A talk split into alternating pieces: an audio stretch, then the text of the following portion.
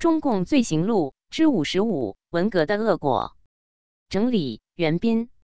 大纪元二零二一年十月二十三日讯：上世纪五十年代到七十年代，发达资本主义国家迎来了经济发展的第二个黄金时代。从一九五五至一九七零年，日本 GDP 增长了七点二倍。日本、美国、欧洲经济的高速发展一直持续到一九七三年石油危机爆发。在这期间，中国周边原来一些比较落后的国家和地区，如韩国、新加坡等，也抓住机遇快速发展，实现了经济起飞。而毛泽东发动的文革，十年间不仅使中国经济近乎崩溃，更把整个中国拖入了一场史无前例的大灾难。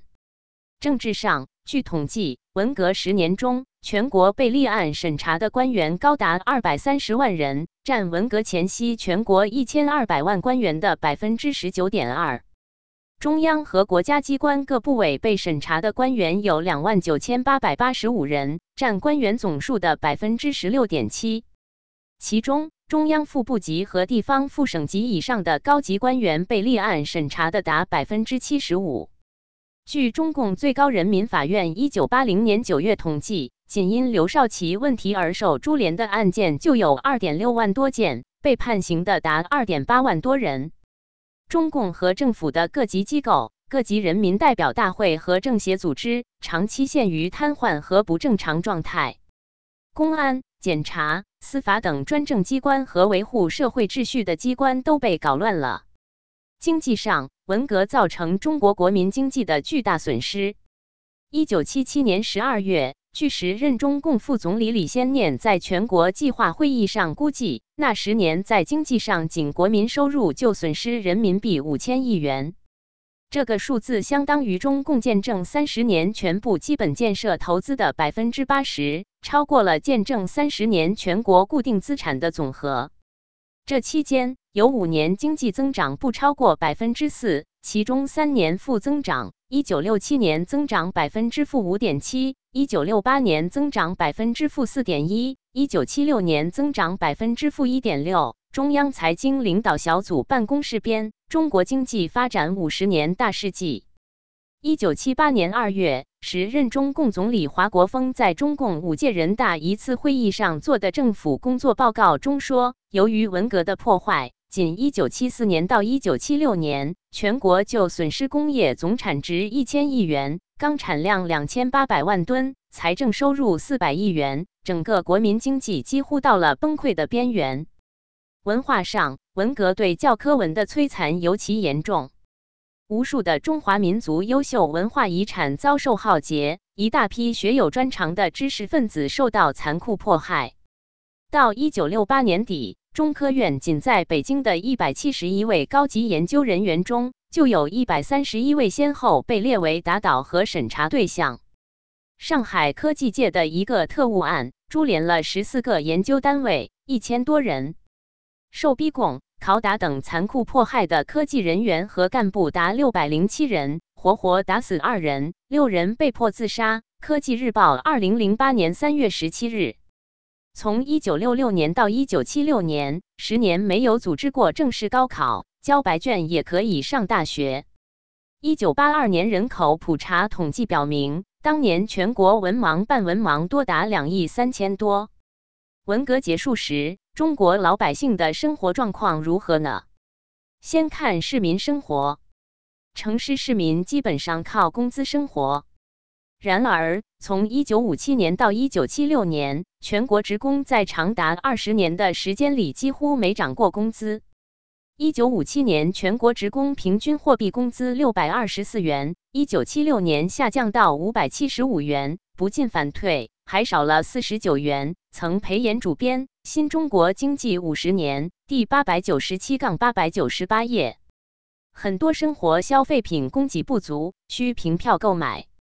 粮票更是流行了四十年，被称作第二货币。三转一响一咔嚓，自行车、手表、缝纫机、收音机、照相机五大件制备整齐不到六百元，但对很多家庭来说，虽个个心向往之，却只能敬而远之。服装从颜色到样式，单调化一、蓝、黑、绿、灰是占绝对统治地位的主色调。住房相当困难。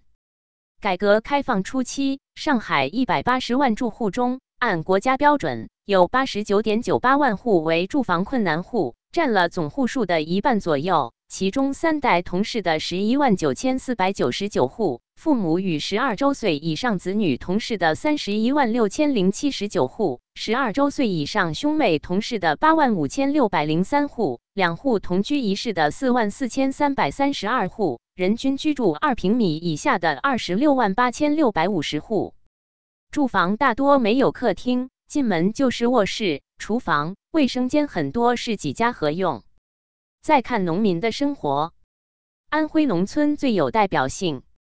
一九七七年六月，万里担任安徽第一书记。到任以后，万里先后来到芜湖、徽州、肥东、定远、凤阳等地调研，所见所闻使他大为震惊。他后来回忆说：“原来农民的生活水平这么低呀，吃不饱，穿不暖，住的房子不像个房子的样子。”淮北、皖东有些穷村，门窗都是泥土坯的，连桌子、凳子也是泥土坯的，找不到一件木器家具，真是家徒四壁呀！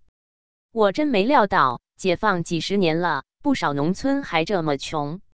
田纪云，万里，改革开放的大功臣，炎黄春秋二零零六年第五期。安徽凤阳县有个前王生产队，紧靠津浦铁路。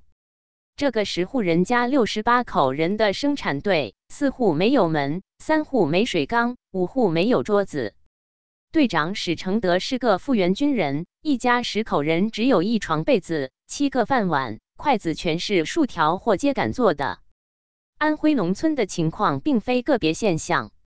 据原农业部人民公社管理局统计的数字，一九七八年，全国农民每人年均从集体分配到的收入仅有七十四点六七元，其中两亿农民的年均收入低于五十元。有一点一二亿人每天能挣到一角一分钱，一点九亿人每天能挣一角三分钱，有二点七亿人每天能挣一角四分钱。相当多的农民辛辛苦苦干一年，不仅挣不到钱，还倒欠生产队的钱。责任编辑：高毅。